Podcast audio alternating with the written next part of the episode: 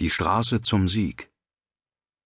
West stand unterhalb eines Grüppchens verkrüppelter Bäume im schneidenden Wind auf einer Anhöhe oberhalb des Flusses Kumnur und sah die lange Kolonne an sich vorüberziehen. Oder genauer gesagt, er sah zu, wie sie genau das nicht tat. Die sauber aufgestellten Karrees der Königstreuen, die an der Spitze von Prinz Ladislas Armee marschierten, kamen bestens voran, man erkannte sie an ihren Rüstungen, die immer wieder aufblinkten, wenn die bleiche Sonne gelegentlich einige Strahlen durch die zerrissenen Wolken hindurchschickte, und an den roten und goldenen Standarten, die jede Kompanie vor sich hertrug. Sie hatten den Fluss bereits überquert und sich auf der anderen Seite wieder zu einer ordentlichen Formation zusammengeschlossen, wo sie nun einen deutlichen Kontrast zu dem Durcheinander am diesseitigen Ufer bildeten. Die Einberufenen waren am frühen Morgen mit großem Eifer aufgebrochen, offenbar erleichtert, dem elenden Lager den Rücken kehren zu können, aber es hatte keine Stunde gedauert, bis hier und da ein Mann, der älter war als die anderen oder schlechteres Schuhwerk hatte, zurückfiel, und so war die Kolonne schließlich mehr und mehr ausgefranst. Soldaten rutschten in dem halbgefrorenen Morast aus oder stolperten, fluchten und rempelten ihre Nebenmänner an oder traten denen, die vor ihnen hergingen, in die Hacken. Die Bataillone hatten sich schließlich aufgelöst, in die Länge gezogen und von ordentlichen Karrees in formlose Haufen verwandelt. Sie vermischten sich mit den Einheiten, die vorweg und hinterher marschierten, bis sich die ganze Kolonne wie große Wellen bewegte. Eine Gruppe eilte voraus, während die nächste anhielt, wie die Glieder eines monströsen, dreckigen Regenwurms. An der Brücke ging dann schließlich das letzte bisschen Ordnung verloren, das die Truppe noch gehabt hatte.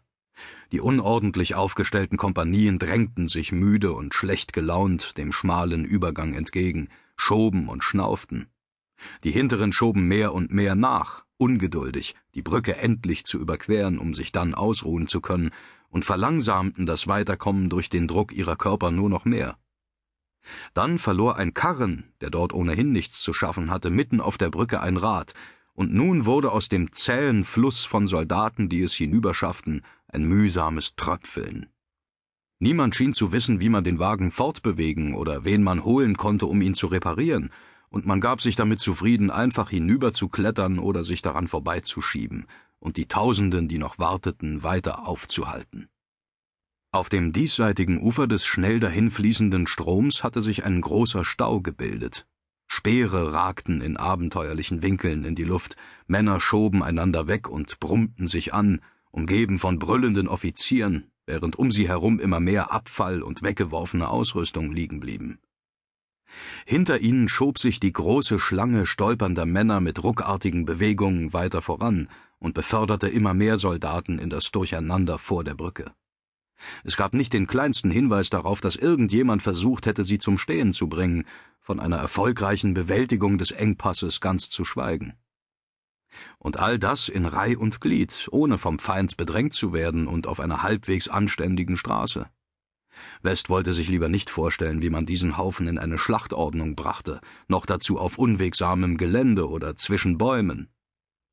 Er kniff die müden Augen zu und rieb sie mit den Fingern, aber als er sie wieder aufmachte, lag noch das gleiche entsetzliche, alberne Spektakel vor ihm.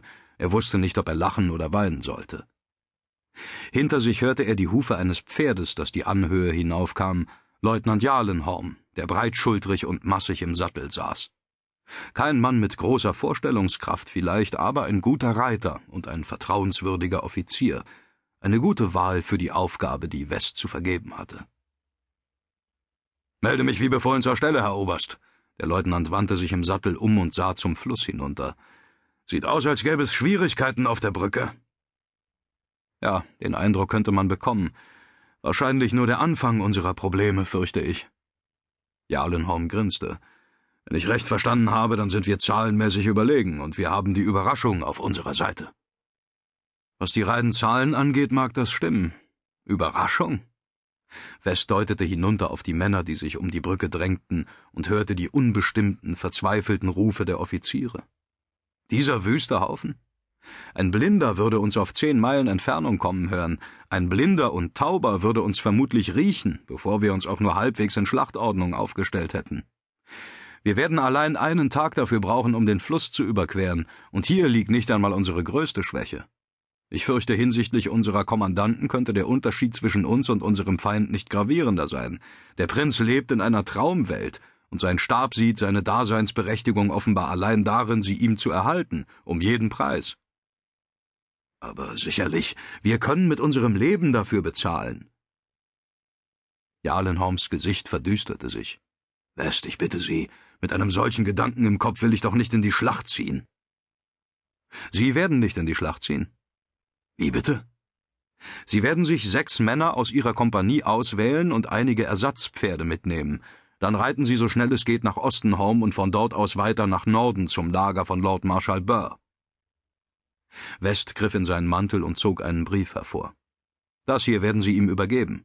Sie werden ihn davon in Kenntnis setzen, dass Bethet sich mit dem größeren Teil seiner Truppe bereits in seinem Rücken befindet und dass Prinz Ladisla schlecht beraten beschlossen hat, den Kumnur zu überqueren und die Nordmänner zur Schlacht zu fordern, in direktem Widerspruch zum Befehl des Marschalls.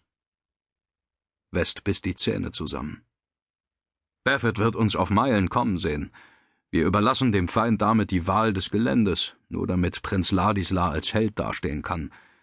Kühnheit ist angeblich die beste Vorgehensweise im Krieg. West, es ist aber doch sicher nicht ganz so schlimm.